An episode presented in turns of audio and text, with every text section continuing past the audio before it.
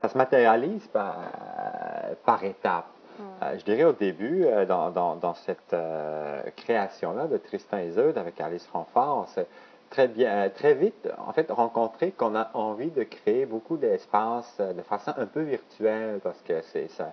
C'est beaucoup de scènes dans la nature, dehors, on est, on est, sur différentes îles et on ne voulait pas avoir un décor euh, naturaliste. Alors on se dit que on, voudrait plutôt un, décor neutre avec plein d'ouvertures pour la lumière et les mm-hmm. lumières évoqueraient les différentes couleurs d'endroits euh, des, des, des, scènes qui, qui, sont des îles mm-hmm. euh, dans ce spectacle-là. Euh, alors là, on s'est mis ensemble et là encore l'importance qu'on commence très vite de se parler parce qu'on a vraiment, vraiment fusionné le travail de scénographie avec la lumière et la scénographie a, donné plein de possibilités à la lumière pour créer ces espaces-là après.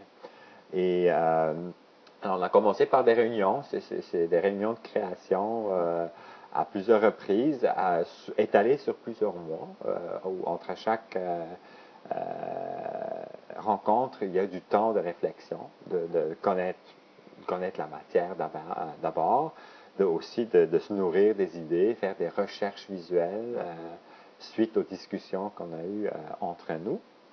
Et c'était beaucoup des, des discussions entre la metteur en scène, le scénographe, moi-même et euh, designer de costumes. Alors, uh-huh. c'est vraiment un peu le noyau, euh, le noyau de, de, créer l'univers de, de, ce spectacle-là et le langage visuel, je dirais.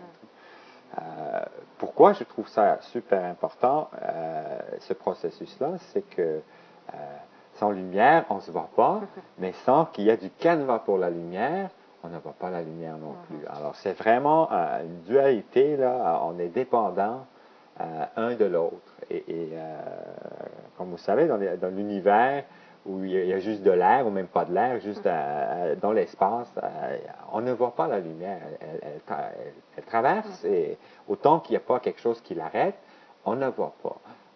Alors, c'est là un peu une philosophie très simple qui dit il faut être conscient de toutes les surfaces et volumes euh, pour qu'on peut créer la lumière. Mhm. Et évidemment, euh, l'autre est vrai aussi. Chaque, chaque canevas va devenir euh, nécessairement un point où la lumière va se refléter dessus. Alors là, on a vraiment très, très consciemment travaillé ce, ce, mhm. jeu-là. On crée des ouvertures et on, peut le voir dans, dans, la production, dans les photos qu'on a, a mhm. pris du spectacle, que, que c'est vraiment interdépendant. Et ça crée, euh, parfois la lumière est devenue architecture dans mhm. l'espace. Euh, euh, consciemment, on, crée, par exemple, avec des faisceaux lumineux très minces, on crée l'illusion, on est dans, dans, dans une forêt. Mhm. les faisceaux étant les, les arbres. faisceaux étant les arbres, mais au lieu de les faire physiquement ou de les faire en projection de mhm. vidéo ou en image, on a décidé, on va créer une forêt euh, en trois dimensions avec des faisceaux lumineux très minces qui donnent l'impression qu'on est dans, dans, une forêt, une ancienne forêt brumeuse. Euh, et, la brume, c'est un mot en fait euh, assez important dans la création de ça parce que c'est un peu ça mm. qui nous permet avec la lumière de créer la troisième dimension qui nous laisse voir les, les faisceaux lumineux. Alors, on a beaucoup utilisé ça dans ce spectacle-là aussi.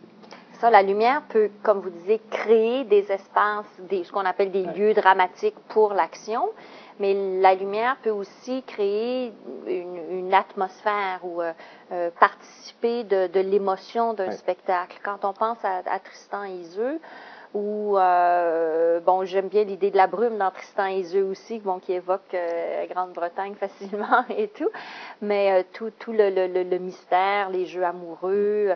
Euh, est-ce que aussi, en travaillant sur Tristan et Iseult, vous, vous aviez des, des références, j'allais dire, dans le temps ou historiques? Est-ce que la période euh, du texte euh, auquel vous travaillez, que vous montez, a une influence sur euh, votre inspiration pour le travail lumineux ou, pas du tout? C'est possible que ce soit pas ça, ça, peut, ça peut l'avoir. dans le, cet exemple-là concret, on voulait vraiment situer ça intemporel.